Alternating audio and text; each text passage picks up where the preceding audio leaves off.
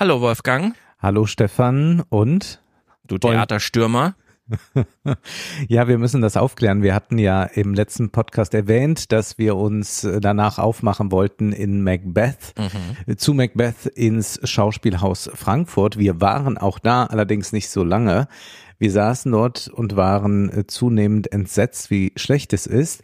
Und zwischendurch gab es immer kurze musikalische Einlagen und in eine Einlage, so nach 50, 55 Minuten, flüsterte ich dir zu, man kann auch gehen, denn im Schauspiel lege ich ja Wert darauf, dass man Fluchtplätze hat, dass man immer am Rande sitzt und du sagtest, naja, meinst du, da gibt sich nicht noch irgendwas, wird da noch was sein? Und wir haben also, noch ein paar Minuten gewartet. Du trafst meinen Nerv und dann habe ich dich nach zwei Minuten weiteren zwei Minuten gefragt, ob du noch etwas erwartest und du sagtest nein und dann haben uns entschieden zu gehen. Ja. Und wir mussten äh, Spießrutenlaufmäßig, die Tür war ganz oben. Ja. Wir mussten dann von ganz aber wir waren leise, also wir haben wir waren sehr leise. alles äh, gestört, aber wir haben es nicht mehr ausgehalten. Warum haben wir es nicht mehr ausgehalten? Also, ich rätsel noch ein bisschen, ob es das Theaterstück war oder das Theater an sich. Es kann durchaus, es besteht die Gefahr. Denn das Ensemble war groß, es wurde schauspielerisch viel und abwechslungsreich geboten, sage ich jetzt mal so grob es, also häufig ist ja, man geht so in so ein Stück und ist nur eine Person da und an der hängt dann alles und dann sagt man, okay, das hat nicht funktioniert, ich bin weg. Aber in dem Fall hätte man sich ja auf andere Figuren fokussieren können. Mein Eindruck war aber nach so viel Oper und so, dass im Theater doch der, ich sag mal ganz vulgär, oh der ausbleibende Gesang und damit so ein gewisses Defizit in der künstlerischen Ausgestaltung kompensiert wird mit übertriebenem Schauspiel. Wir kennen das manchmal, wenn man in der Kamera steht und es wird fürs Fernsehen gespielt, dass man ein bisschen übertreiben muss, damit es im Fernsehen so auf, ah ja, gut, okay, erkenne ich als Handlung ja. und so wiedergegeben wird. Im Theater, ich war lange nicht im Theater, das letzte Mal 2019, da allerdings spektakulär.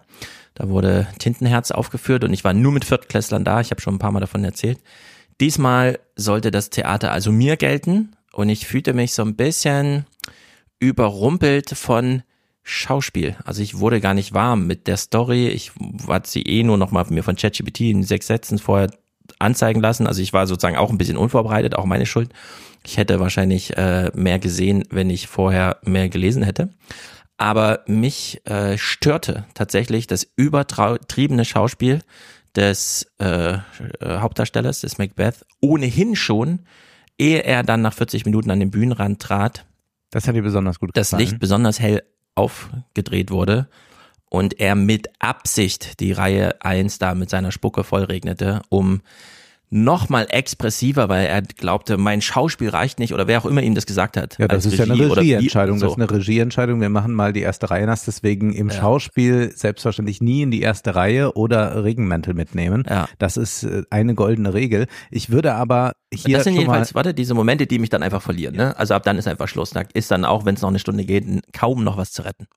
Ja, ich würde erst einmal äh, das Schauspiel an sich äh, vor deiner Kritik bewahren, dass die Musik fehlt oder dass man das kompensieren muss, sondern man kann auch sehr minimalistisch auf der Bühne spielen, beziehungsweise man kann die große Geste anwenden, wenn man sie denn beherrscht. Aber das war hier in dieser Inszenierung nicht zu erleben, sondern es waren die Regietheater-Klischees, die man immer so sehen kann, wenn Kulturzeit in 60 Sekunden irgendwo eine Inszenierung vorstellt ja. und dann sieht man immer, dass irgendjemand gerade mit Blut oder Wasser beschäftigt ist, äh, genau. sich äh, geprügelt wird auf der Bühne und äh, ganz hinten schreit auch noch jemand, sein oder nicht sein.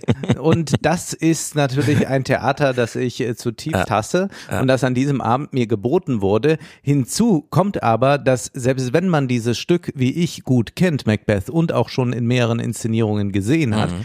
kommt man an diesem Abend auch nicht weiter. Das heißt also, weder für denjenigen, der äh, Macbeth nicht kennt, bringt dieser Abend etwas, noch für denjenigen, der Macbeth gut kennt. Und das liegt auch ganz erheblich daran, dass man die Schauspieler größtenteils nicht verstehen konnte. Und wir saßen in Reihe drei. Also wir saßen sehr dicht dran und hätten die eigentlich sehr gut verstehen müssen. Und uns wurde ja dann auch von Freunden, die viel weiter hinten saßen, bestätigt, äh, dass man sie sehr schlecht verstehen konnte. Ja. Und das ist ja das A und O. Also damit steht und fällt ja alles. In der äh, Oper ist das eine alte Debatte. Was ist wichtiger, Text oder Musik? Haben wir auch mal eine Oper zugesehen, mhm. nämlich Capriccio. Aber beim Schauspiel kann man sagen, der Text muss verständlich sein. Und das liegt einmal daran, dass man Bühnenbilder konstruiert konstruiert, die so hallig sind, dass man überhaupt nicht textverständlich sprechen kann. Das war der Fall. Ja. Dann eine Regie, die keinen Wert legt auf den Text, äh, diesen auch radikal kürzt und mit äh, Fremdtexten anreichert, dass Macbeth völlig ausgehöhlt wird. Ja. Und dann liegt es auch an einer schauspielerischen Ausbildung und an einer schauspielerischen Haltung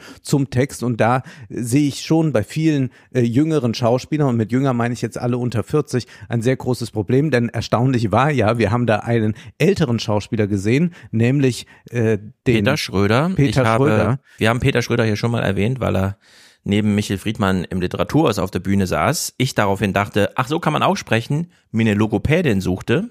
Ja. Alles äh, basiert darauf. Und wir kommen ins Theater rein und an der Wand sind die Schauspieler projiziert, wechselnd, also sehr groß und wechselnd. Und in dem Moment, wo wir in den Saal kommen, sehe ich da Peter Schröder und denke, cool. Peter Schröder hat dann auch wirklich überzeugt in dieser Rolle des Königs. Er lief mit dem Krückstock rum. Großartig und, gesprochen. Und es jedes war, Wort, jede Silbe genau, es war man genau wieder äh, das, was ich mir versprochen hatte, nachdem ich ja Peter Schröder einmal abseits der Theaterbühne sah und dachte, cool, eigentlich müsste man echt mal ins Theater gehen. Und glücklicherweise war er da, aber er war eben wirklich alleine. Also er war da wirklich herausstechend alleine. Äh, hat wahrscheinlich wirklich mit dem Alter zu tun, äh, denn die jüngeren Schauspieler waren wirklich alle schlecht. Also mir hat es, ich habe es nicht verstanden, das ist das eine, aber dieses Schauspiel, ich weiß nicht genau, ob es ihn so antrainiert wird, ob es das Stück war, also die Regieanweisung konkret, ja, das Oder ist schon ein großes liegt. Problem der Schauspielschulen auch. Also ja, ich glaube, dass viele Schauspieler sich eigentlich daran sehen, danach sehen würden, mal wieder so zu spielen, äh, wie, wie das ein äh, Schröder noch kann oder wie das auch eine ältere ja. Garde generell noch kann.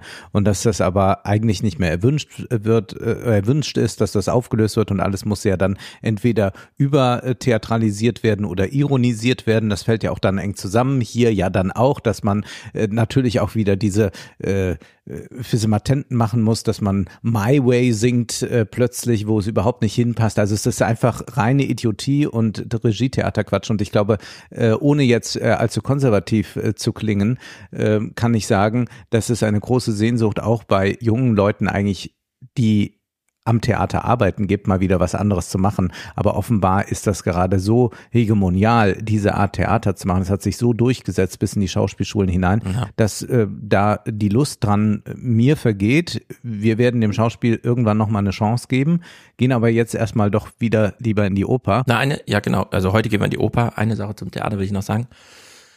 Ich weiß noch, damals, als sie 2019 war eigentlich schon gar nicht mehr im Programm, glaube ich, aber sie haben dann für die Kinder nochmal dieses Happening gemacht mhm. ähm, und alle sind in Tintenherz gegangen.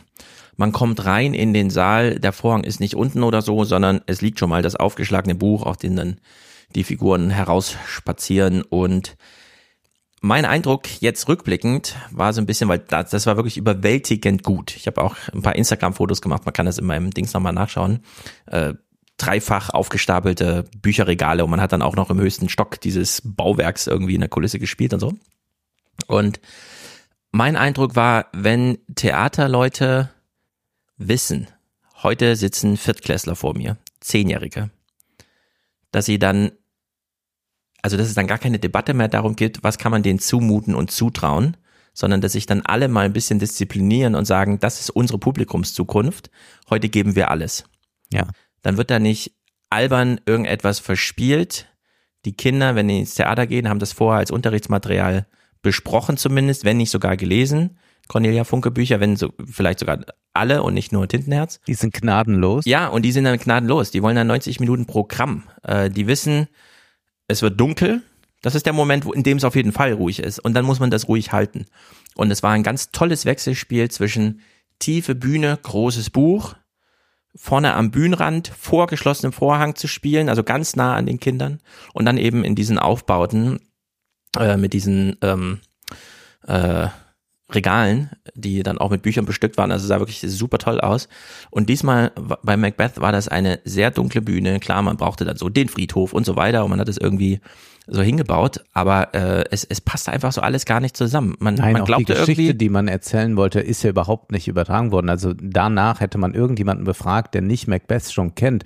Was wurde da eigentlich auf der Bühne gegeben? Niemand wäre imstande gewesen, irgendetwas Substanzielles zur Handlung zu sagen. Ja. Also ich wünsche mir, dass die äh, Theatermacher immer Demut vor dem Publikum haben, dass es immer sozusagen die letzte Überzeugungstat, heute fangen wir es nochmal, heute ist nochmal ausverkauft, heute können wir nochmal zeigen, was wir können, anstatt äh, dann so spielerisch, ja, Publikum ist ja gegeben, das ist ja gesetzt, jetzt können wir uns mal hier austoben oder so. Nee, ich will kein äh, Theater, das sich irgendwie austobt. Ich weiß, in Frankfurt auch in der Oper gibt es sehr viele, die sehr regelmäßig da sind, die dann eben ihre 17. Macbeth-Vorstellung sehen. Aber auch denen kann man ja nochmal zeigen, für was sie da sind. Ja. Nämlich für das Theaterstück, dass es dann auch noch gespielt wird. Ja, aber da darf man nicht so große Differenzen irgendwie aufzeigen. Also hat mich äh, wirklich geärgert und dieser eine Moment, also wenn man wirklich vorne den Scheinwerfer nochmal richtig aufdreht, so dass ich mich ekel für die Leute, die in erster Reihe sitzen, da ist Ja, einfach verloren. Das ist ja, nicht furchtbar. mehr zu retten dann. Ja. Also das ist einfach, das Stück ist dann zu Ende. Mhm. Willst du verraten, was du heute machst? Heute Abend? Oh, also mein Ablaufplan sieht wie folgt aus. Also ich mache nur den ersten Teil mit, wohlgemerkt. Der erste Teil ist ja auch zweigeteilt. Wir sehen zwei Einakter Opernstücke hintereinander Karl Orff und Kurt Weil. und danach springe ich nochmal mit Begleitung schnell ins Taxi, fahre zu Tokyo Hotel in der Hoffnung, dass wir früh genug dran sind, dass sie, ich habe schon nachgeguckt in der Setlist, Monsun als vorletzten Titel noch nicht gespielt haben. Mhm. Und dann geht's weiter in die Bar. Ich gehe dann schon mal in die Bar und Ich trinke erzähle schon dir dann, wie es war. Ich bin wahnsinnig gespannt. Yes. Sprechen wir über Fußball, das tun wir sonst hier nie und nein, wir sprechen natürlich nicht über Fußball, aber uns ist ein Clip zugespielt worden, der enorme Aufrufzahlen hat bei YouTube Wie und enorm zwar?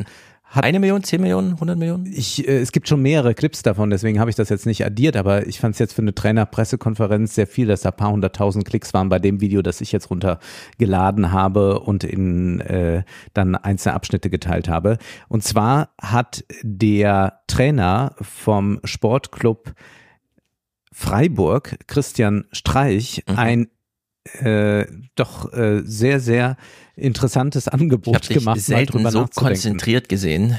Die Verbindung zwischen erstens Fußball, zweitens richtiger Verein, zweitens richtiger Ich habe mir Trainer. nach. wahnsinnig Mühe gegeben und ich merke, ich, ich sag jetzt auch nicht mehr. Ich wollte jetzt noch irgendwie Ja. sagen, ja, die haben doch auch gegen die Bayern kürzlich, aber Mhm, mhm, jetzt bin ich mhm. mir schon nicht mehr sicher, ob gewonnen oder verloren. Deswegen, wir gehen einfach Ja. in das Inhaltliche direkt. Was sagt er auf dieser Pressekonferenz? Der Druck ähm, ist immens, aber der Druck in der Gesellschaft ist immens. Ähm, und wir sind gewissermaßen so, weil wir ja immer irgendwie im Fernsehen kommen und weil viele Leute dann Fußball immer noch total liebe, auch wenn es Erscheinungen gibt im Fußball, die katastrophal sind. Katastrophal. Aber die sind gesamtgesellschaftlich oft auch, gehen mit einher. Ähm, der Druck ist enorm. Frage Sie, wenn ich das so sagen darf, ähm, die Menschen, die in Hotels, die für die Sauberkeit zuständig sind und die Zimmer putzen. Frage Sie mal die Menschen, wie viel, in welcher Zeit sie wie viel Zimmer machen müssen. Das ist also ein ganz erstaunlicher Moment auf einer Fußballpressekonferenz, wo ja eigentlich nur noch Sprechroboter sitzen. Dass man nun jemand hat, der gar nicht die Antwort jetzt zum Verein und wie wird sich das äh, entwickeln, wenn der Verein größer wird, erfolgreicher wird, äh, erst einmal sagt, ja, also grundsätzlich gibt es ja da ein äh, gesellschaftliches Problem.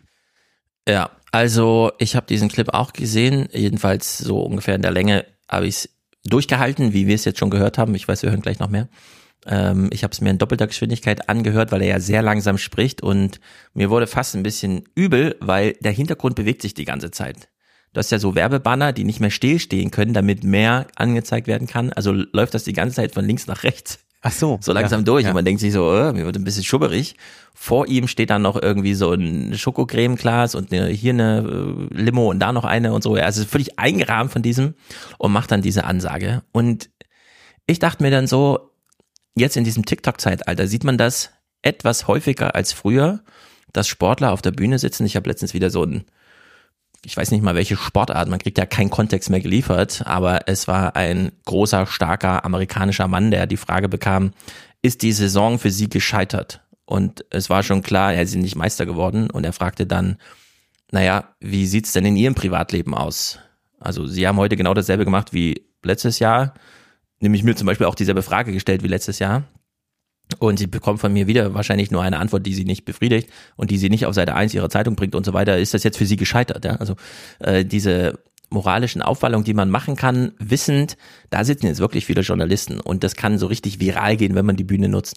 Und unter dieser Maske finde ich es immer wieder erstaunlich, wie groß die Reichweite des Fußballs ist oder des Sport allgemein und wie selten solche Momente genutzt werden, mal für was. Und das geht ja dann immer so als das Konstruktive, wenn dann der Millionär plötzlich anfängt zu sagen, aber meine Bediensteten, meine 50 Sklaven im Inland, die sind ja eigentlich auch zu bedauern.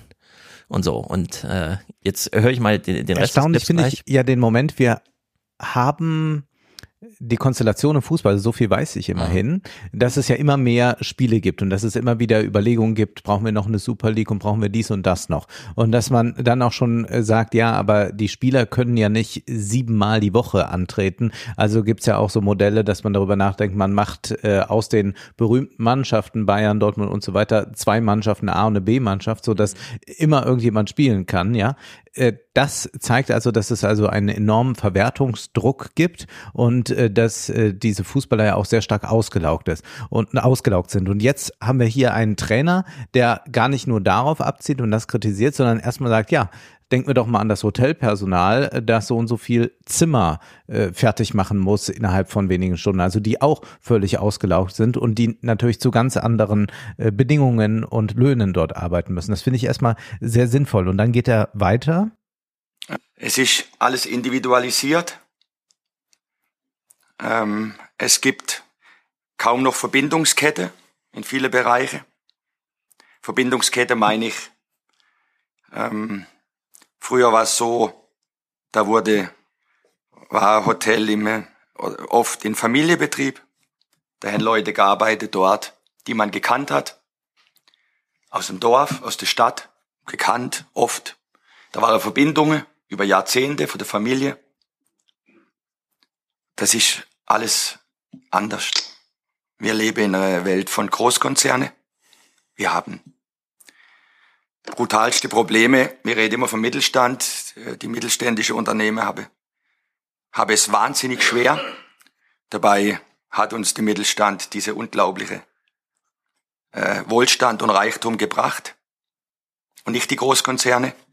Die machen es oft kaputt. Also er geht jetzt ganz weg erstmal von der Sache. Ich würde auch sagen, das ist ja. jetzt nicht die genialste Kapitalismusanalyse, die man hinlegen kann. ich finde aber erst einmal erstaunlich, dass das überhaupt in diesem Umfeld artikuliert wird und er ist da wohl eine Ausnahme. Er ist auch einer der Trainer, der nicht gleich entlassen wird, wenn mal ein Spiel äh, verloren geht, sondern äh, seit äh, Jahr und Tag halten sie wohl an Streich fest. Also im Fußball werden überragend krass große Gewinne gemacht. Ja. Auf Kosten, die man ähm, einfach auch tolerieren könnte. Also dieses Auslagern von allen möglichen Outsourcing im, in der Hotelbranche, das verstehe ich irgendwie, weil wenn jetzt irgendwie unternehmensweit äh, Rezensionen drohen, sagt man halt, Dienstreisen werden noch für so und so genehmigt und dann müssen, muss sich halt die Hotelbranche darauf einstellen. Diesen Kostendruck gibt's im Fußball überhaupt nicht. Also dafür, dass jemand im Fußball so redet, äh, da denke ich dann immer, ähm, wenn jetzt Kritik kommt wie Fußball-WM in Katar oder hier und so, ne, dann kann man nicht einfach sagen, ja, der Druck ist halt sehr hoch und der ist aber überall hoch und so.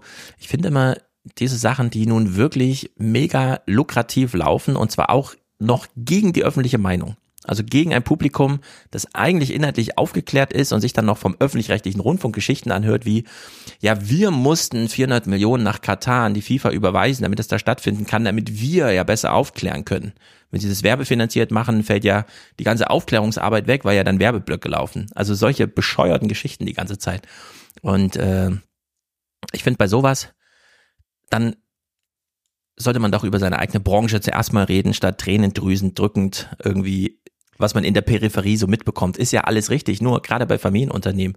Wir lesen nachher einen Text, es gibt ja nun doch glücklicherweise Forschung, in dem Fall von einem Max, von Max, von einem Max Planck Institut, in dem so dargestellt wird, ja, dass wir Familie und Unternehmen entkoppeln. dass wir nicht mehr zur Lebensaufgabe und Schicksalsfrage eines Nachwuchs machen, äh, du musst aber hier den Betrieb deiner Eltern und das ist aber ganz wichtig und das Wie muss auch Gruff. genau fortgeführt und so weiter, so Butenbrock-artig. Das ist eigentlich ein, ein Modernisierungsschritt, weg von diesen Dynastien und so weiter. Und die findet man eben auch in diesem ganz kleinen, nur ein Hotel- und Familienbetrieb. Also Ganz man kann das richtig. auch andersrum sehen. Ich würde auch sehr empfehlen, äh, nicht zu sehr das zu romantisieren mit diesen Familienunternehmen, denn Familienunternehmen bringen natürlich auch mit sich, dass man in ganz anderer Weise Druck ausüben kann. genau. Äh, In einem anonymen Konzern mögen zwar die Bedingungen auch hart sein, aber da ist Organisation dann der Belegschaft sehr viel leichter möglich. In äh, Spanien gab es ja solche Fälle. Wir hatten mal dieses Buch von Nina Scholz erwähnt im Salon, wo sie auch diese ähm, Modelle nachzeichnet, wie da Organisation stattfindet. Während im Familienbetrieb, also wo man dann den Patriarchen über sich hat, es ganz schwer ist, man also eigentlich von dessen Gutdünken abhängt, wie sich das verhält. Was ich nur erstaunlich finde hier ist also nicht die Analyse, die geliefert wird, sondern dass dieser Unmut artikuliert wird und dass dann auch nochmal der Fußball in einen Kontext gebracht wird, nämlich in diesen. Und im Fußball ist sozusagen, wir sind sozusagen, da kann man es direkt sehen. Die Entwicklung ist extrem schwierig. Wir haben wahnsinnig viele Menschen mit psychischen Problemen.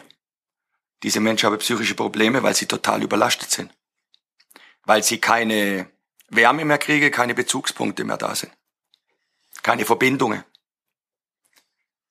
Ähm, das ist ein gesamt, gesamtgesellschaftliches Problem. Also diese Radikalindividualisierung, die sich im Fußball abzeichnet dadurch, dass es nur noch darum geht, äh, wer die höchste Transfersumme zahlt. Äh, Das ist jetzt nichts, was uns äh, zu großen äh, Tränen anleiten sollte, dass wir sagen, ach, die armen Leute, ich würde immer sagen, ja, für das Geld kann man es machen am Ende.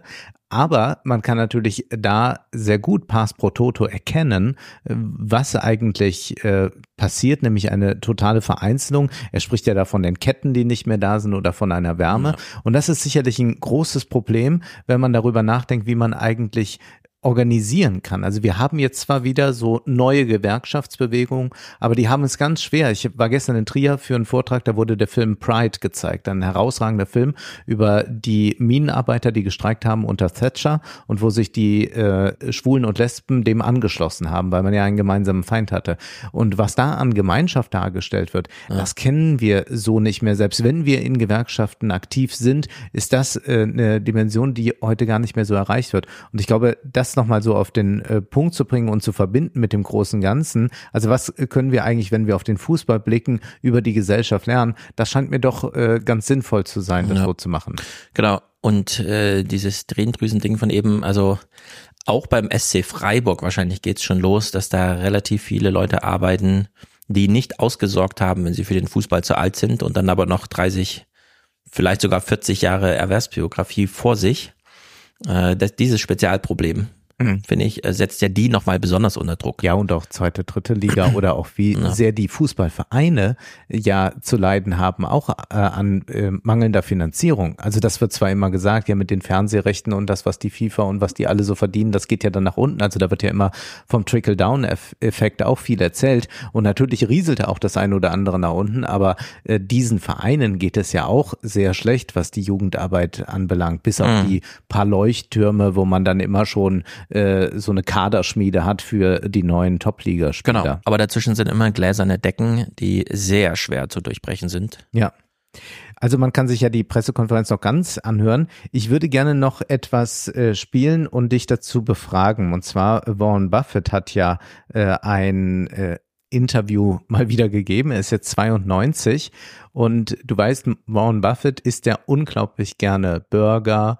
Er trinkt wahnsinnig viel Cola. Ist das so? Ist es eine Legende? Ist Nein, nein, nein, nein, nein. Hat man ihn schon mal gesehen? Ja, ja, es hat ja immer seine Cola da. Das ist Mhm. immer bei den äh, Aktionärsversammlungen von Ja, Berkshire. im Jahr. Nein, nein, nein, nein, nein, nein, nein. Also du glaubst, er, er ernährt sich eigentlich vegan und äh, macht äh, siebenmal die Woche Sport. Bei diesen Leuten weiß man es nicht, Ja. wie weit sie es. Also, Also was, was wir- wir wissen ist, die wollen noch sehr lange leben. Ja, aber Warren Buffett wirkt jetzt zwar noch frisch, aber nicht in dem Sinne sportlich vital. Das kann man, glaube ich, sagen. Also hören wir uns mal an, was Warren Buffett so erzählt zum Thema Ernährung. Warren, you are known for somebody who has the appetite and the taste of a five year old. You like hot dogs, you like Coke, you like uh, See's candy. Someone wrote in on Twitter and wants to know what you've been eating in Japan. Oh, that's that's an interesting question. I I I, uh, I have a Coke here, and uh, I mean I had some Hershey Kisses before I came over here, and, and a few things like that. And I've gotten a 92 with the habits of a six year old. So far, it's working. Charlie's 99, and he doesn't eat any better than I do, uh, pretty much. But I just get more attention with my. And I always tell people I found everything I like to eat by the time I was six.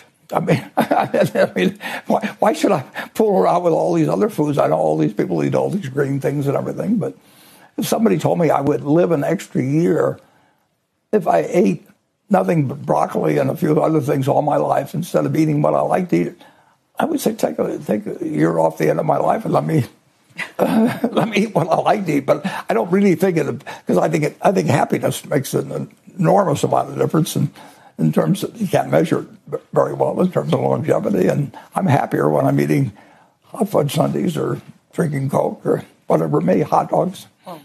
Happiness wird hier angeführt als ja. ein großer Wert, der in der Nahrung möglicherweise liegt. Nun ist es als 92-Jähriger leicht zu sagen, ich würde auch ein Jahr abgeben, um weiter so zu leben. Oftmals mhm. werden ja Leute nicht 92.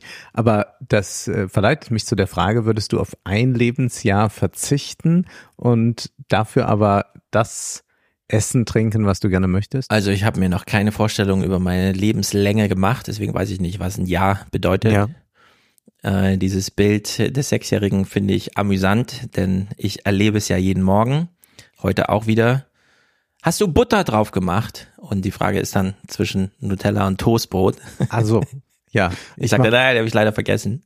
Ähm, also wenn man das ein ganzes Leben lang durchzieht, ich weiß nicht so genau. Ich finde, man sollte als in welchem Alter auch immer man jetzt hier zuhört, mhm. die Sechsjährigen sich nicht zum Vorbild nehmen, aber die 92-Jährigen auch nicht, egal wie viele TikTok-Videos einem begegnen, in dem es heißt, diese fünf Habits machen Menschen zu Millionären, schau dir doch ein paar ab. Und ja. dann kommt er mit seiner Coke und nein, finde ich nicht gut.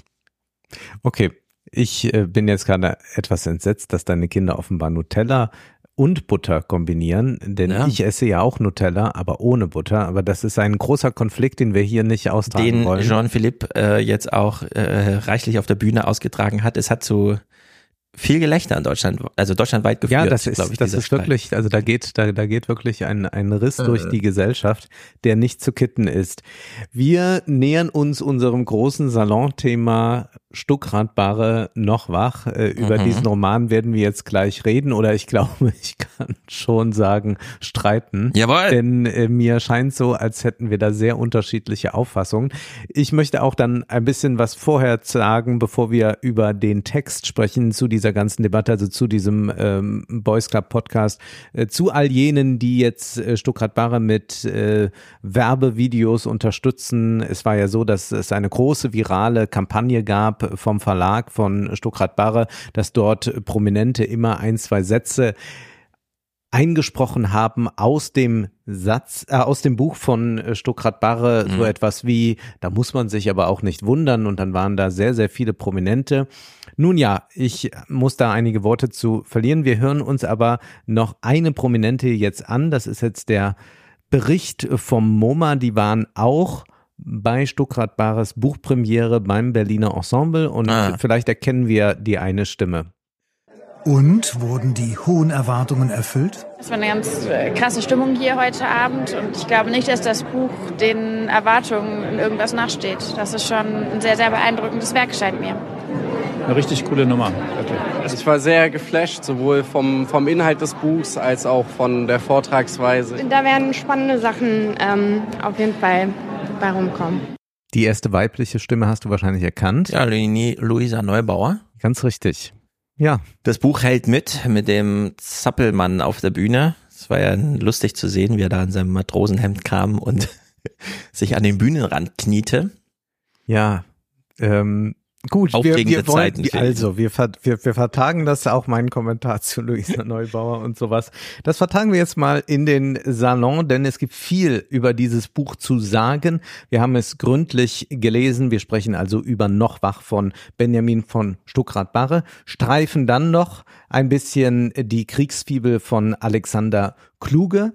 Außerdem habe ich ein Buch mitgebracht, das sensationell ist, nämlich es ist eine ganz große Liebeserklärung an das Kino und wie man durch das Kino eigentlich erst den Blick weiten kann. Es ist herausragend gut. Große Literatur ist es von Esther Kinski.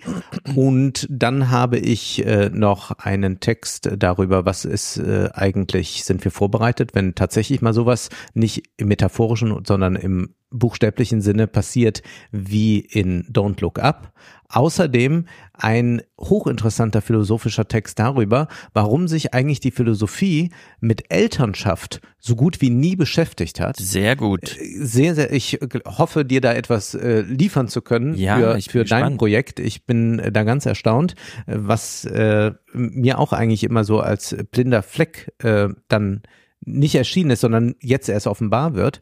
Und dann habe ich noch einen ähm, Text, eine Studie, äh, die sehr wichtig ist, nämlich äh, die von Harald Welzer, der sich äh, jetzt mal durchgearbeitet hat Ja. mit Hilfe von KI durch die Texte zum Krieg, die journalistischen Texte. Und diese Studie, die gilt es unbedingt vorzustellen.